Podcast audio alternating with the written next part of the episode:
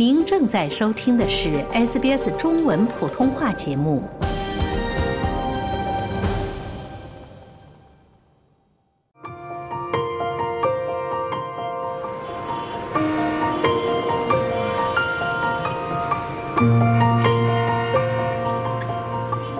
出差实在太多，又照顾不了家里，我好焦虑，好抑郁啊！我真的很讨厌别人的目光，我快被他压垮了，你知道吗？我真的不知道该怎么办。家里老是给我介绍对象，可是我又不想结婚，好烦呐！教育方面成日都同個細路仔有啲矛盾，都唔知點算好。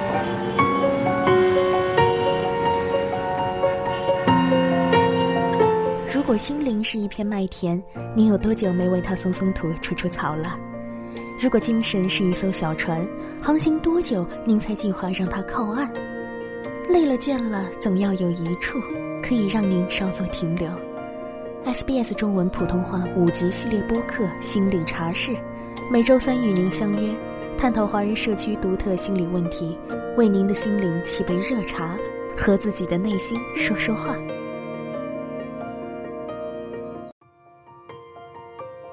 关注心理健康，拥抱阳光生活。听众朋友您好，您现在正在收听的是 SBS 中文普通话系列播客《心理茶室》，我是主持人宁心。华人文化讲究内敛和含蓄之美，在表达情感时，我们讲究千言万语尽在不言中，讲究才下眉头却上心头，讲究心似双丝网，终有千千结。在我们的文化中，总有一些事情我们并不擅长彼此表达，甚至习惯性的讳莫如深。比如伴侣之间的亲密关系，再比如对性少数群体的认同和自我认同。在本期心理茶室播客中，我们邀请到华人社区的临床心理学家、心理咨询师和优秀的社区工作者、社区成员，来跟您一起讨论讨论这些与亲密关系相关的心理话题。与此同时，我们也尤其想多花一点时间，跟您聊聊华人彩虹社区常见的心理挑战。与您一起了解如此多元多彩的澳大利亚华人社区，也跟您一道探讨爱又是为何会难以启齿。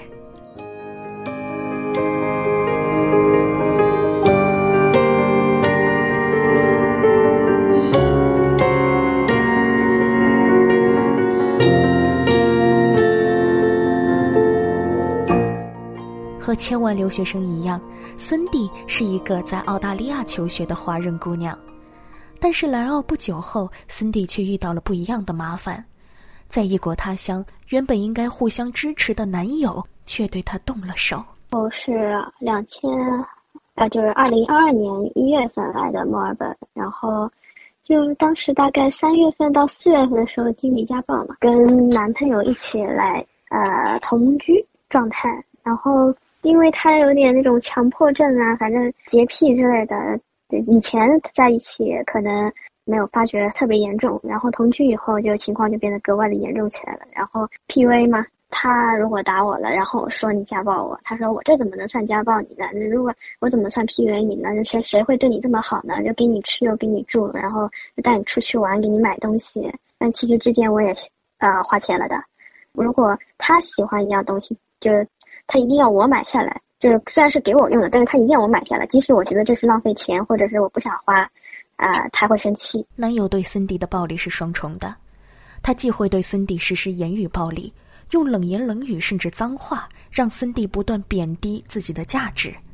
另一方面，森迪再普通不过的举动触及男友所谓的雷区的时候，男友就会对他动手。关于我动作慢之类的啊，比如做菜给他吃。他说他饿了，然后我就弄嘛，然后他一定要按他的要求来，我又不懂他的那种呃奇奇怪怪的要求。正常烧饭吃饭我都会的，然后他的就是要求奇奇怪怪的，这个要加那个不要加，啊，反正就是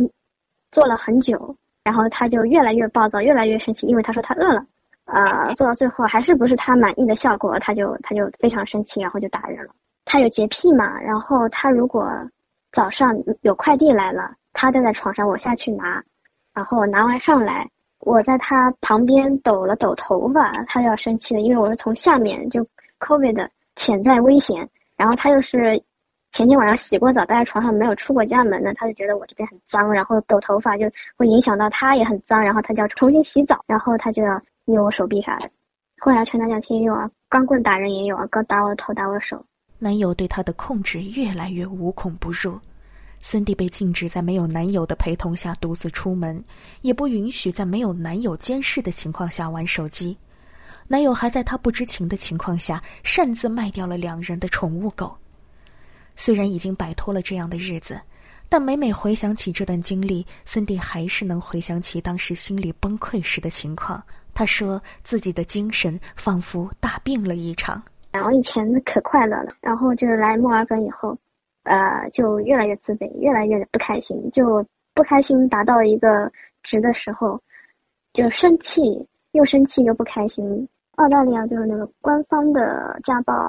说有专门的电话幺零八八 respect，你二十四小时都可以打过去，可以跟他们沟通沟通，舒缓舒缓。就是当时谈完的一小段时间里面都是有帮助的，然后时间久了，负面情绪就涌又又又涌上来了。听众朋友，在亲密关系里，森蒂的故事可能在某种意义上说是一个极端情况，但是您想过吗？在我们与最亲爱的人相处的时候，是不是经常有一些小疙瘩？他们如影随形，经常出现在生活中，我们可能都有些习以为常。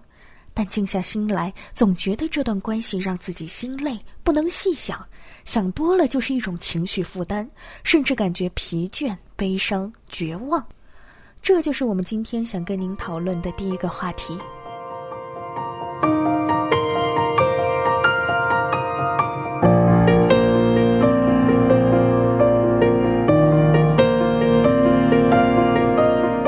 听众朋友我们首先想跟您说的是，在亲密关系中疑惑甚至迷失，这是一个非常非常正常的心理状态。很多人会把亲密关系等同于婚姻关系，但其实，在心理学领域，亲密关系的含义更广，可以是伴侣关系，也可能是更广义的相互提供情感支持、互相陪伴的人之间的关系。心理咨询师屈运告诉 SBS 中文普通话节目，在心理咨询的实践中，亲密关系咨询是一个非常重要而且十分广泛的领域。亲密关系之间怎么处，矛盾、不同意见怎么怎么去处理，怎么增进你们互相的了解，以及呢，互相的了解多了以后，我怎么去面对这个人的优点、缺点，他的缺点还是怎么着？呃，互相有没有尊重？有什么？所有这些。那就常态情况下的这些也是心理咨询的内容啊。从狭义来看，华人在亲密关系中面临的问题和澳大利亚其他社区有相似之处。说到这个亲密关系这块，华人和西人差不了太多。亲密关系是有共性的，就是你们共享一个非常私密的关系，啊，要有友谊的基础。但是呢，在友谊之上，你们跟普通朋友、跟闺蜜。相比，你们有更多的紧密的连接，非常 private 私人的一些连接，然后你们的共同的东西也多，有共同的利益，对吧？有共同的孩子，有什么的？所以从这些个共性来说，华人的亲密关系和西人的没有太大差别，呃，除非是年纪大的，比方说还是特别老的那种观念啊，男的要挣钱，女的被比较被踩低一点。或者怎么样，除非就是那种特别老观念的，那可能是跟就是文化差别上有有有差异。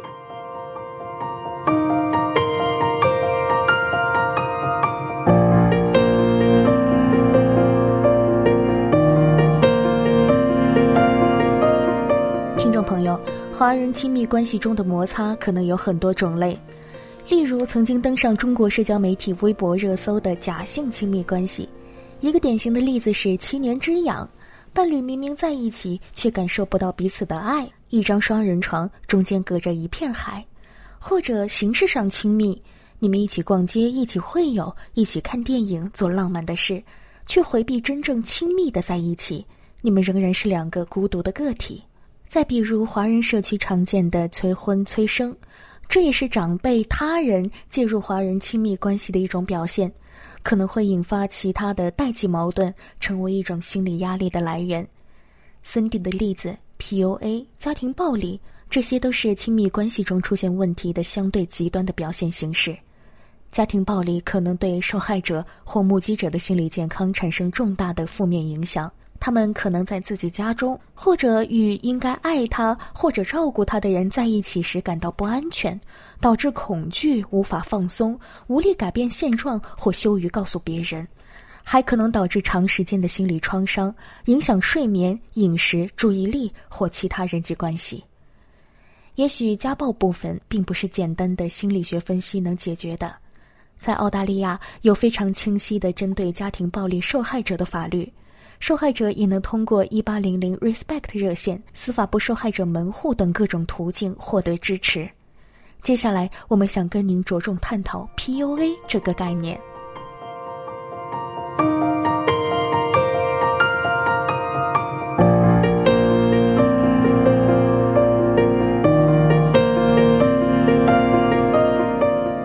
PUA 源自英语词汇 Pickup Artist。原意是搭讪艺术家或约会教练，是一种以男性为主的、以诱惑女性并与之发生性关系为目的的社会行为。到了华人语境中，PUA 这个词有了新的含义。PUA 本来也是一个英语词汇，是给你培训一些个交友的技巧，尤其是这种谈恋爱的技巧。好像说到中国就变味儿了，就是用一些手段。来操纵啊，这其实就是一种心理操纵。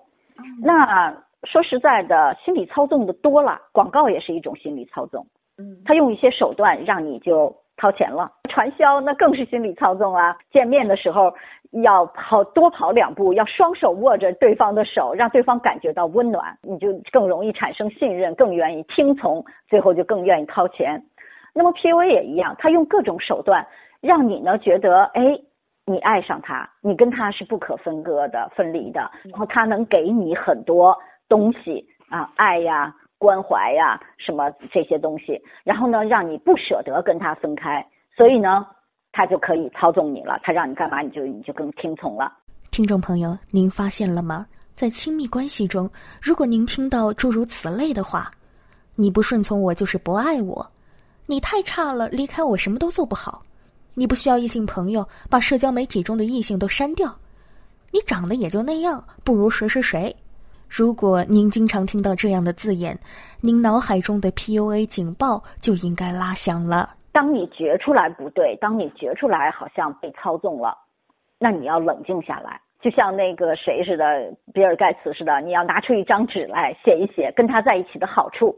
列一些。然后呢，跟他在一起不好的地方，你感觉到不舒服、难受的地方，夸夸夸列出来，你去对比。呃，如果能处理，最好就自己处理咯。比方说，干脆就分手了，不要想两全其美。很多人为什么能被 PUA，就是因为舍不得那些个人家给的甜头。你看他他他好的时候特别温柔啊，你看他好的时候给我送的礼物也挺大方。呃，你看他那个好的时候，好像你看对我也特别的关心，但是一定要想一想，那他不好的时候呢？千万不要以为说啊，那我通过什么办法，我他好的地方我也留住，他不好的地方我还能改变。那你试了三次、四次、五次还没有改变的话，不能贪图那些东西，也不要想着说你能够改变另一个人。然后如果实在不行，你觉得难受，觉得什么，但是以你自己的力量摆脱不开的时候，一定要去找专业人士的帮助。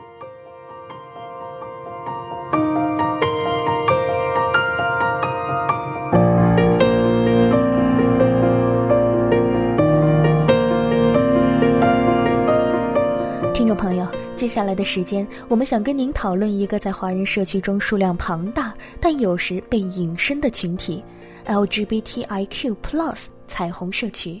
首先，我们想让您听一听来自南澳的华人跨性别者 Emily 潘的故事。嗯，我自己是一名接受过性别肯定手术，而且已经更改过法律文件上面性别标识的跨性别女性 Trans Woman。然后。在以前的呃人生的路上吧，我也经历过很大的心理波折，但是非常感谢亲人朋友，然后还有一些专业人士的帮助，也得益于自己的坚持和努力吧。目前的自己，就是感觉内心的浪涛已经不再像以前那么汹涌了。其实贴在我自己身上的心理疾病的标签，啊有很多，比如抑郁症呀、双向情感障碍、广泛性焦虑障碍、边缘性人格障碍，哈，这些都是日后一次又一次的进进出出精神科医院的时候，医生给我下了诊断。但是实际上呢，这些心理上的症状产生的时间是肯定要远远早于医生给出结论的时间的。Emily 的经历可能和千万生长在受传统文化影响根深蒂固地区的彩虹社区成员是相似的。她经历过欺凌、质疑、歧视，甚至对自己人格的否认和侮辱。其实我在很小的时候就产生了跨性别意识的一些征兆，那个时候我自己都记不清具体的岁数，反正大概就是在记忆史的一段时间吧。我就记得妈妈教我说我是男孩子啊，不能穿裙子，要去男厕所这些。然后我就我就记得说我和我妈妈说我是我是女孩子，我妈就一直纠正我。后来我就闹着说，如果如果我不是女孩子，我就我就钻回她肚子里面重生了。也正值青春期嘛，就是我的男性的性征发育的很快。然后当时面对那种情况是有点无助，然后也有点焦躁。一方面发现自己就是察觉到自己变得越来越不像自己。但是我又开不了口，我没有办法向任何人说，因为十几年前的在中国的小县城，几乎根本就没有什么人会听说过什么是跨性别。如果我说出来啊，不说对外人，哪怕就是对父母，肯定也会被贴上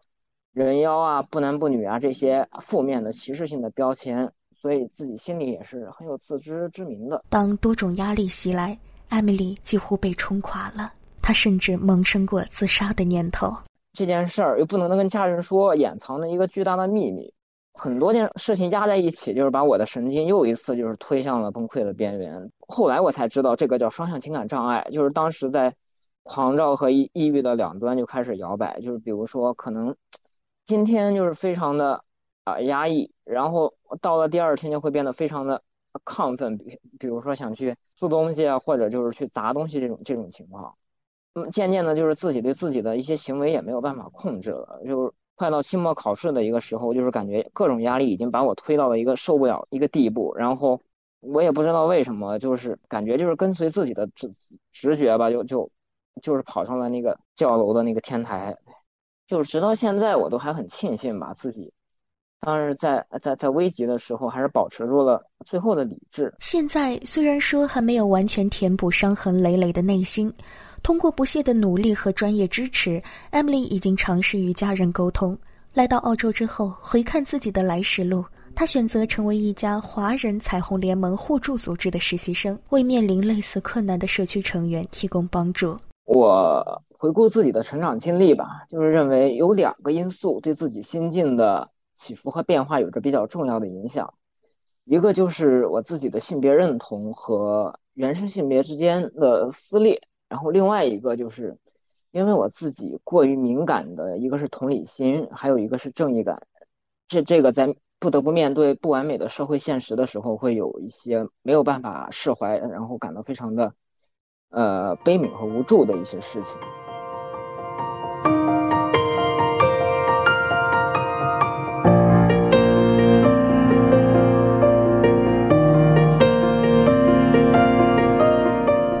是一名社工、心理治疗师，同时是奥纽彩盟的志愿者。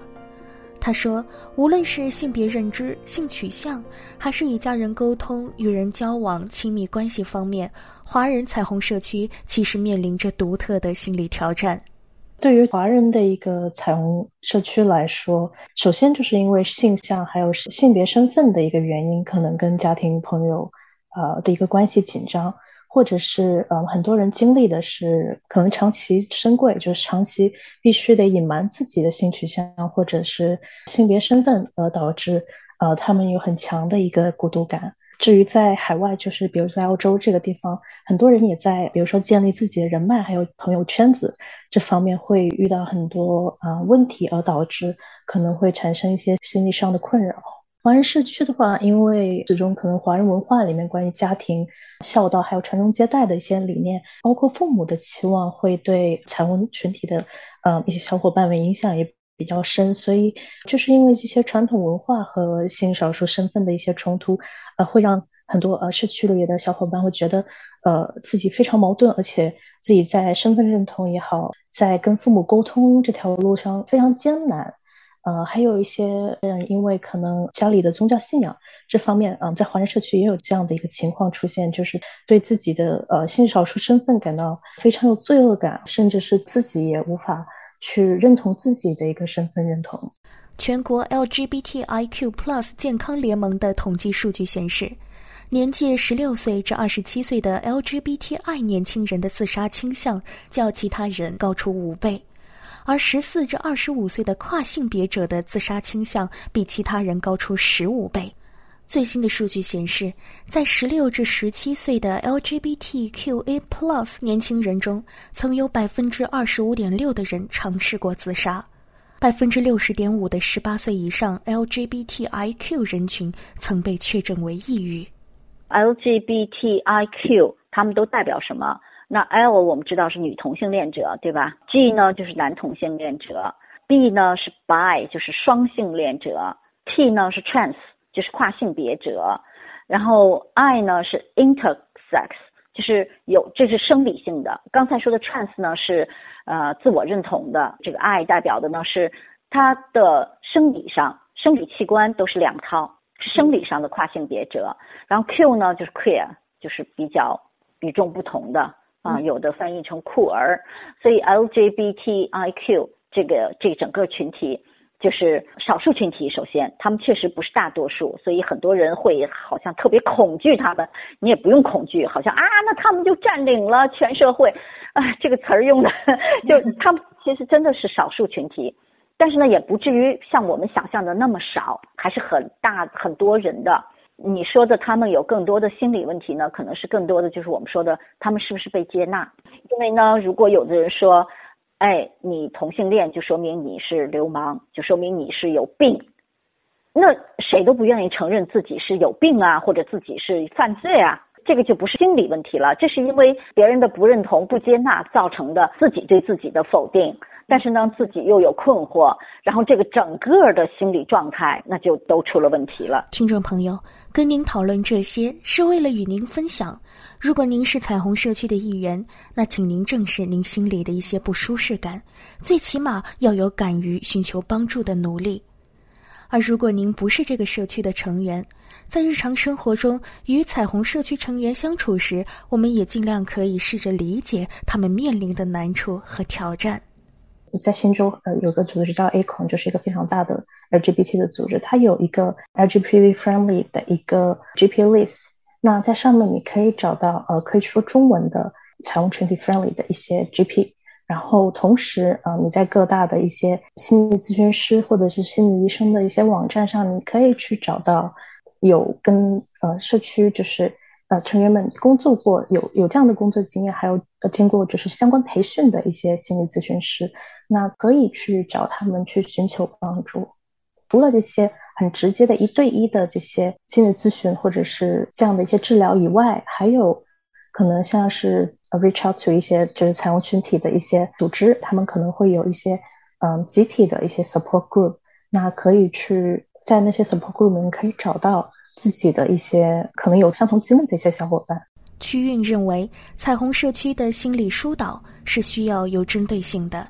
同时也需要社会观念上的配合。他们会归因于自己，就是由于自己的选择，由于自己的这个行为或者自己的状态给周边人带来痛苦，那他们又是不愿意的。那不给周边人带来痛苦，那就是他们自己痛苦，怎么办？呃，我遇到过有的。呃，孩子哈来澳洲留学，实际上呢就是想留在澳洲啊，然后家里催婚也各种借口，实际上呢他这边有同性伴侣，他们希望在这边能瞒一时是一时，用物理距离的拉开来做自己，做真实的自己。我对这个同性恋的人的一些个辅导，实际上是让他更好的能够处理好自己跟他人的关系，跟亲人。跟其他人的关系，你们的边界在哪里？我怎么样尽量既不委屈自己做自己，同时尽量啊能够跟别人和谐相处。但是如果别人特别极端，如果别人特别顽固，那么我们就不一定非得和平共处。因为没有两全其美的事情。我们更多的是要让他能够搞清楚自己到底想要什么，自己的选择。好了，听众朋友，以上就是本集心理茶室的内容，感谢您的收听。本播客共计五集，每周三在 SBS 中文网站 sbs 点 com 点 au 前斜杠 Chinese，SBS 广播、苹果播客、谷歌播客、Spotify 等您喜欢的播客平台播出，欢迎您收听和下载。我是宁心，感谢您的陪伴。喂喂喂，心理学小课堂现在开课啦！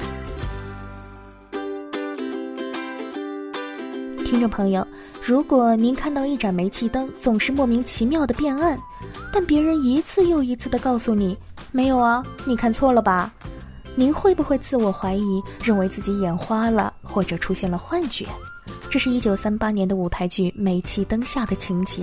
剧中的丈夫通过煤气灯等小细节来操纵妻子，引导妻子以为自己出现了妄想。这其实就是心理学上著名的煤气灯效应。这是亲密关系中一种心理操纵的形式，被称作慢性心理中毒，